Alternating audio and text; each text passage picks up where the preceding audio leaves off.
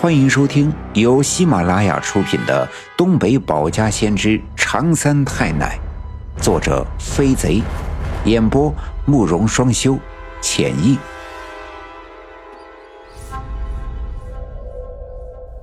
第二百九十二章，我奶奶现身施恩法，半夜雨冲散病妖邪。很快，我们家的门口便聚集了很多的人。就连那些没得病的，也都纷纷来凑热闹。其实，有一小部分人一直对什么保家仙儿呀并不相信，但听那些送信的人把我刚才踩着红色的云彩飞走的事情说的呀，那是神乎其神，便也都惊讶的不得了。爸爸打开院门，让那些得了病的往院子里走，其他的人呀在外面候着。这些得病的都走到了我们家的院子当中，足足有几十号人。我让他们围着那盆插着香的五谷粮，盘腿坐在地上，从脖子上摘下了那个饮水桶，放在地上，双手合十的叨念了几句，睁开眼睛，再次伸出手臂。我右手腕上的伤口仍旧和刚才的一样。隐约的印出血来，我攥紧拳头，伤口微微的裂开，一滴血流了出来。那滴血不偏不倚，正好滴落在那个饮水桶里。整个院子里的所有人都屏住了呼吸，瞪大了眼睛，在院子里那昏黄的烛光里盯着我手腕上流淌出来的那滴血。声音清脆，在这寂静的夜里传得很远，几乎连围在院子外面的人都能听得清清楚楚。可是，血滴落入饮水桶之后，便再也没了动静。我有些纳闷，因为常三太奶亲口告诉我，这水桶里装着的是百家金水，还剩一半呢，足够治愈村子里所有患病的人。只要再次将我的纯阳之血加进去就可以。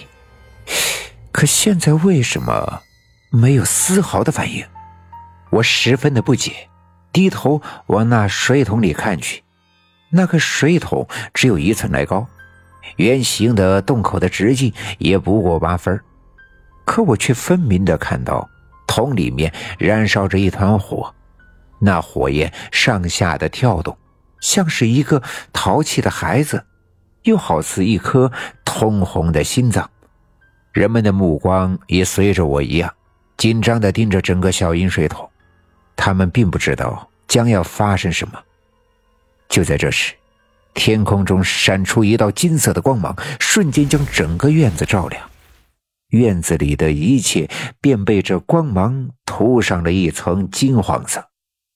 院里院外的所有人都抬起头，朝着这金光的方向张望。可这道光实在太过强烈，刺得人的眼睛酸疼。人们不敢再直视。突然，这道金光消失，而就在我家院子中间，那个五谷粮的泥盆前面出现了一个人。当人们揉揉眼睛，看清楚这个人的样貌的时候，都惊得张大了嘴巴。因为他们认得出，这个人正是几个月前意外去世的我奶奶。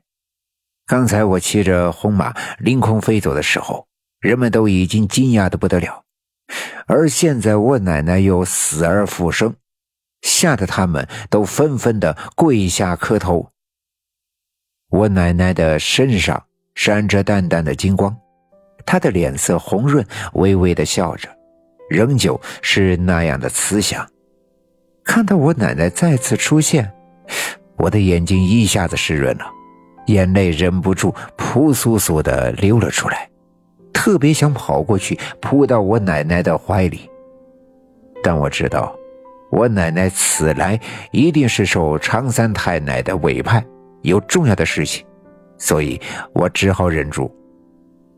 我爸爸妈妈和爷爷站在外屋里。也看见了我奶奶，当然，在我奶奶去世之后，他们还是第一次看到，深刻在骨子里的亲情和思念，让他们完全没有任何的惊讶，更没有恐惧。他们想迈步出，跟我奶奶相见。我奶奶冲他们笑了笑，摆手制止。他们便只好站在外屋的门口，都流下了眼泪。大勇啊，我是受常三太奶的指派，来帮你给乡亲们驱散阴邪的恶疾的。奶奶的声音不大，但院子里十分的安静，几乎所有人都听得真真切切。奶奶在世的时候，没少帮助刘家镇的人们驱邪治病。人们都知道我奶奶不是凡人，身上真的有仙家保佑。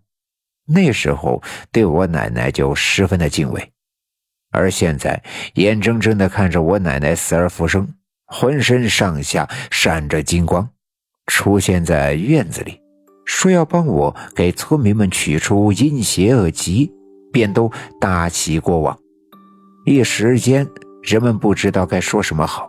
纷纷冲着我奶奶一个劲儿的磕头。我奶奶转过身，来到我的身边。我抬头看着我奶奶的脸，奶奶轻声的对我说道：“你真的决定要这样做啦？”我点了点头。奶奶又说道：“这水桶还能使用一次，这次你用了，万一大涅槃再来，你就无法自保了。”其实这样的话，常三太奶跟我说过。我眉头紧锁，对奶奶说：“要是大涅槃真的来了，我自己自保了，又有什么用呢？要是大涅槃不来，我留着它还是没用，却不能看着眼前的这些乡亲就这样被阴气害死呀。”